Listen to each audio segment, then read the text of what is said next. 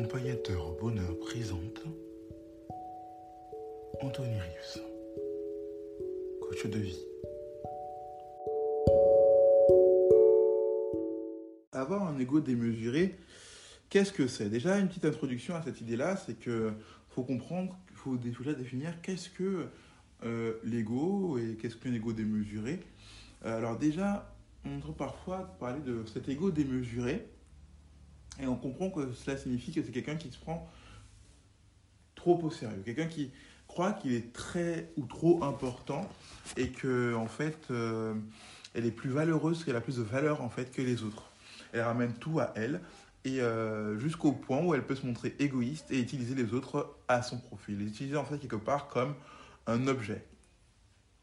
Voilà. Comment moi, Anthony Riss, par exemple, je pourrais arriver à repérer que j'ai cet ego sur, surdimensionné ou démesuré? Ben, C'est par rapport à ce qu'on vient de dire exactement. Euh, il faut préciser ce qu'on entend par ego, gros ego, un ego démesuré, euh, ou une personne pleine d'ego, etc. Déjà, qu'est-ce que l'ego En fait, euh, au sens propre où l'on le connaît, on l'a déjà posé, c'est avoir le sens de soi. Ou pour être plus précis, pour être plus précis pardon, le sens de moi. D'ailleurs, sur Internet, si vous cherchez la définition de l'ego, euh, ça désigne le moi, ça désigne euh, la représentation de la conscience, la conscience que toute personne a d'elle-même. Et euh, c'est souvent perçu comme une substance de notre personnalité, notre personnalité dans le domaine, dans les domaines psychologiques. Dans le domaine spirituel, par exemple, l'ego est plutôt vu comme ce qui nous empêche d'atteindre une forme de vérité ou de profondeur.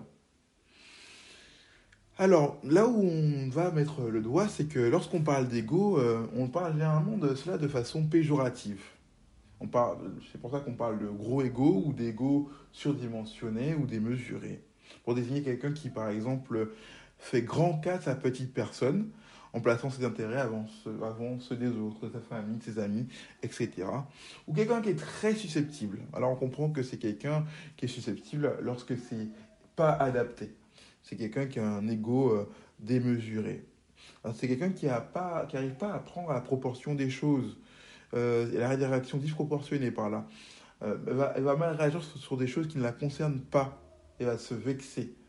elle va même en faire une affaire personnelle.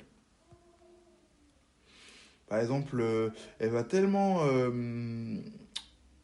elle va vivre en fait son ego à travers ses réalisations, à travers ses réussites, à travers les valeurs auxquelles elle adhère, ou euh, la façon dont elle voudrait qu'on se comporte envers elle. Elle vit quelque part dans un monde un peu euh, imaginaire en, réfléchissant bien, parce que comme elle veut que tout le monde tourne autour d'elle, elle veut qu'en fait euh, elle projette des fantasmes autour d'elle qui ne sont pas forcément à la mesure de ce que les gens réalisent. Donc, si euh, vous vous retrouvez dans cette définition, dans cette description, sachez qu'à ce moment-là, vous avez un ego démesuré ou surdimensionné. Donc, euh, euh, c'est possible de rectifier ce point-là. Alors, c'était déjà au moins une première approche de l'ego, la première partie. On, on, reviendra sur ce sujet dans le prochain podcast. C'était accompagnateur bonheur, Anthony Risco, coach